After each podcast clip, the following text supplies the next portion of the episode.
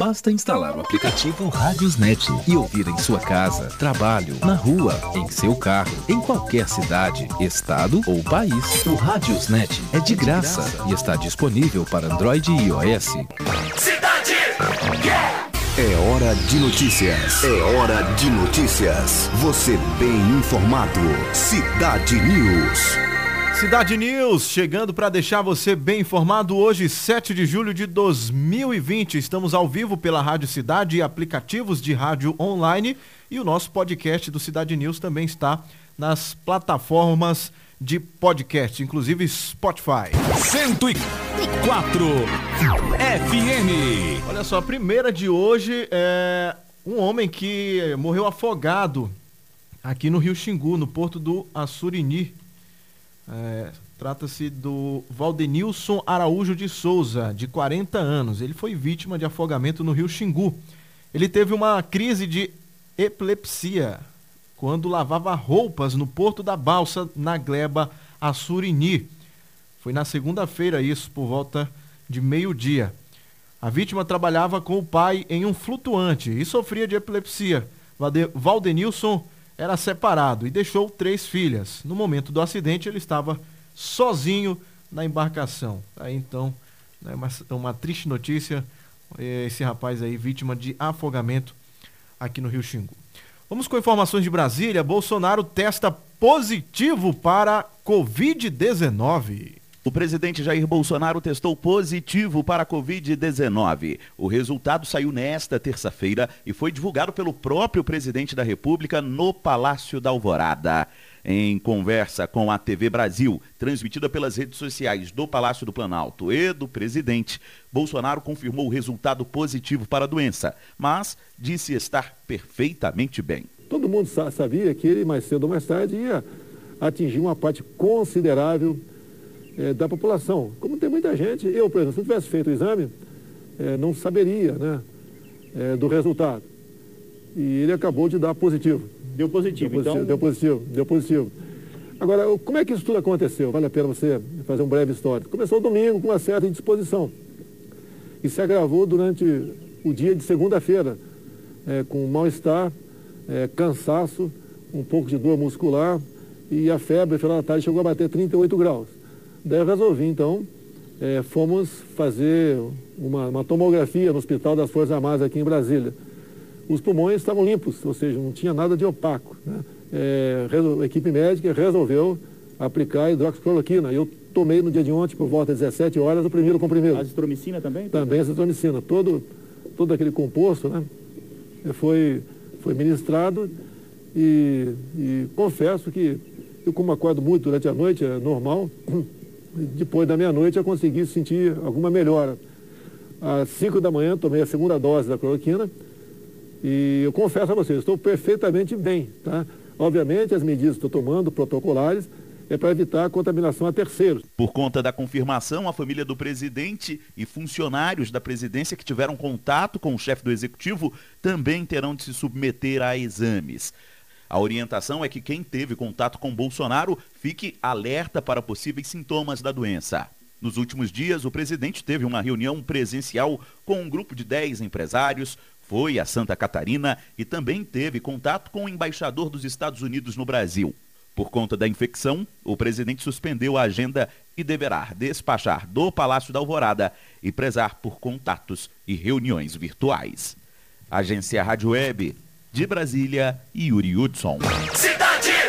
Yeah! Tá aí as informações direto de Brasília com Yuri Hudson na nossa parceria Rádio Cidade e Agência Rádio Web. Agora, 5h51 é o Cidade News, o nosso quadro de informação para deixar você muito bem informado. Ainda nesse mesmo pique, né, nessa pauta aí, Bolsonaro, é, o presidente sancionou lei que permite redução de jornada e de salário. Vamos ouvir. O presidente Jair Bolsonaro sancionou nesta segunda-feira a lei que institui o Programa Emergencial de Manutenção do Emprego e da Renda. As medidas já estavam valendo desde abril por meio de uma medida provisória e permite que as empresas reduzam a jornada de trabalho e o salário dos empregados devido à crise da Covid-19. No entanto, a lei foi sancionada com vetos. Um deles é o que prorrogaria a desoneração da folha de pagamento de 2020 para 2021, ou seja, permitia a empresas de 17 setores da economia pagarem menos tributos por um pouco mais de tempo. O presidente também vetou o auxílio emergencial para trabalhadores demitidos sem justa causa, mas que não tiveram direito ao seguro-desemprego. Trabalhadores desempregados que receberam a última parcela do seguro-desemprego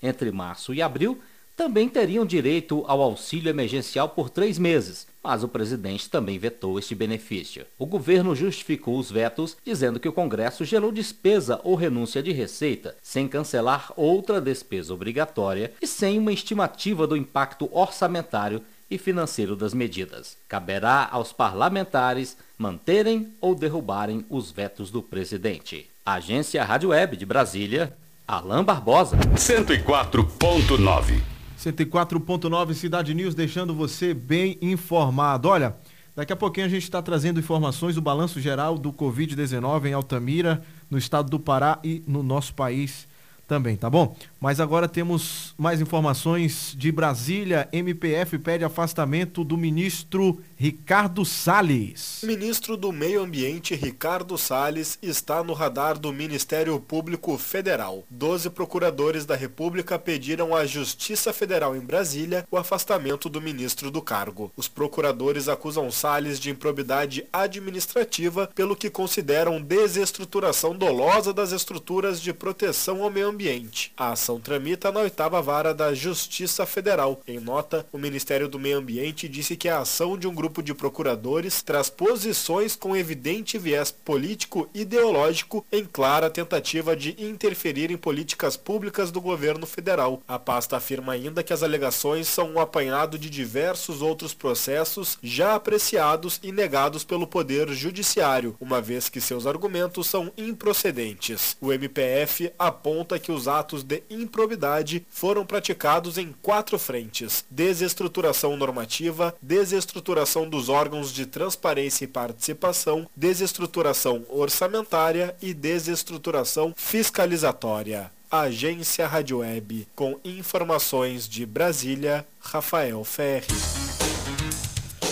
Cidade News na Cidade FM para deixar você bem informado. Olha só, em coletiva, a imprensa Cespa Altamira anuncia mais 10 leitos de UTIs para o regional da Transamazônica e fala sobre recursos do PDRS Xingu. Foi é, ainda esta semana serão implantados 10 novos leitos de UTIs no Hospital Regional da Transamazônica. A informação foi repassada à imprensa na manhã desta terça-feira, hoje, dia 7, pelo diretor da CESPA, da CESPA Altamira, senhor Maurício Nascimento. Que, aliás, não é porque é meu amigo não, mas vem fazendo um ótimo trabalho à frente da CESPA em meio a uma crise realmente, que é essa que o mundo enfrenta, a crise, essa pandemia do Covid-19. Aí não é para qualquer um não, meu amigo. Olha, para o funcionamento desses novos leitos foi assinado na data de hoje um aditivo entre a CESPA e a ProSaúde, empresa que administra os regionais no Pará. Os equipamentos que compõem esses leitos são os que foram doados pela Norte Energia e os respiradores encaminhados pelo governo do estado.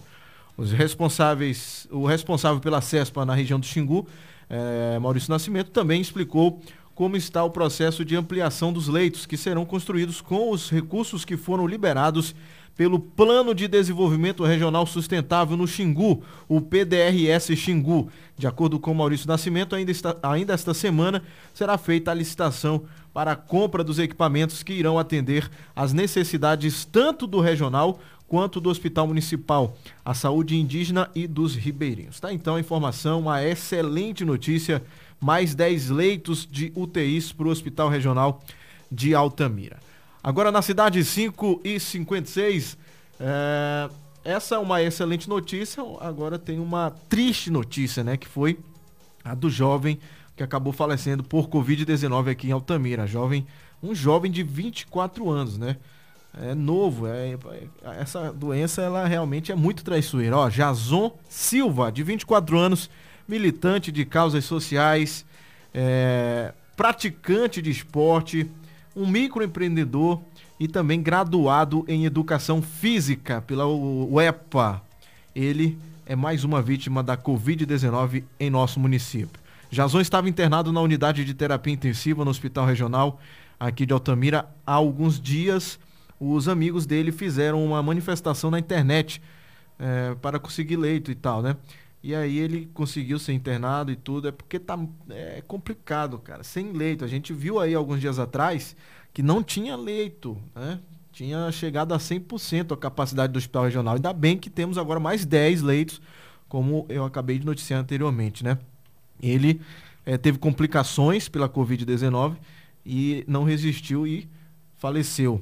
A notícia da morte do rapaz deixou familiares e amigos é, em luto várias homenagens na internet foram prestadas a Jason, né? principalmente o pessoal dos movimentos sociais aí, onde ele, ele era envolvido, né? os movimentos sociais e tudo, né?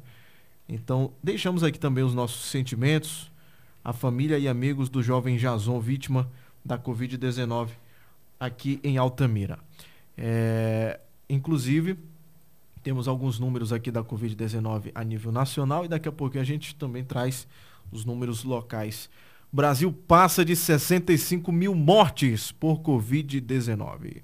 65.487 pessoas morreram até o momento de Covid-19 no Brasil. Os dados atualizados pelo Ministério da Saúde na noite desta segunda-feira revelam que 620 mortes foram registradas nas últimas 24 horas. Os estados com mais mortes são São Paulo, Rio de Janeiro, Ceará, Pará e Pernambuco. Os novos casos em um dia foram pouco mais de 20 mil e o número total de infectados passa de 1 milhão e 600 mil. O Ministério da Saúde também informou que cerca de 630 mil pacientes estão em acompanhamento médico e mais de 920 mil se recuperaram da doença. É importante reforçar que o alto número de recuperados é proporcional ao alto número de infectados. Agência Rádio Web com informações de Brasília, Ana Paula Costa. 104 FM. E Altamira já soma 2.902 casos de Covid-19 confirmados na cidade e registra também 61 mortes. Esses são os números onde a Secretaria de Saúde confirmou novos casos de, de Covid-19 em Altamira hoje também, né? Segundo a atualização, o município que tem pouco mais de 100 mil habitantes, segundo o, a última atualização do IBGE, tem 2.992 casos confirmados. 1.790 são considerados recuperados. O município registrou até hoje 61 óbitos, o que significa uma taxa de mortalidade de 2,9% mas essa taxa deve ser bem menor, porque é, esse cálculo é feito com os números oficiais. Mas a gente sabe que tem muito caso que não se torna caso oficial, onde a gente vê, é, tem conhecimento de pessoas que têm a Covid, que é, não faz o teste, ou, por exemplo, em uma casa, uma pessoa só faz o teste, dá positivo, e essa pessoa é a única a ir para os números oficiais, uma casa onde, por exemplo, tenha cinco outros membros da mesma família, ou seja, um só faz o teste, os outros cinco com certeza vão ficar no anonimato e não se tornarão números oficiais. Então, através dos números oficiais, a gente tem essa média aqui que é de 2,9 eh, a taxa de mortalidade. Mas, é, segundo o que já muitos especialistas no mundo todo falam, é que essa taxa de mortalidade seja ainda menor. Olha, no município de Anapu é o segundo, né? O município de Anapu é o segundo é, com maior número de confirmados até agora, 511 casos. É, tem, na verdade, não é o segundo, não, é porque está em ordem alfabética aqui, né? O segundo é o, a, o município de Medicilândia. Depois tem Porto de Mós, é, Medicilândia com 556, Porto de Mós com 554, Senador com Aí, na verdade, vem Anapu com 511, depois Senador com 429. Ah, na verdade, ainda tem Uruará, né? 615. Uruará é o segundo município, então, em números de casos confirmados. Né? Então, vamos lá. Altamira, 2092. Anapu, 511. Brasil Novo, 291. Medicilândia, 556. Pacajá, 374 casos confirmados até agora. Porto de Mós, 554. Senador, 429, Uruará 615, Vitória do Xingu 590. Nossa, mas Vitória do Xingu, muitos casos, hein? É, porque Vitória do Xingu é quase como um, se fosse um distrito aqui nosso de Altamira, né? E o fluxo de gente, Altamira, Vitória, Altamira, Vitória é muito grande. E acaba que sendo realmente muitas pessoas infectadas. É, mas na Transamazônica e o segundo é Uruará. E essas são as informações. Lembrando que se você quiser ouvir onde e quando quiser, temos o podcast do Cidade News nas plataformas de podcast. Estamos no Anchor, eh, estamos também no Pocket Cast e, é claro, no aplicativo mais ouvido, o Spotify. É só procurar Rádio Cidade Altamira que você vai encontrar e já seleciona no coraçãozinho lá para colocar o nosso podcast como favorito, tá bom? Cidade News na Cidade FM, deixando você muito bem informado. Sempre no oferecimento de Primavera Supermercados e também Topnet, o melhor provedor de internet de Altamira e região.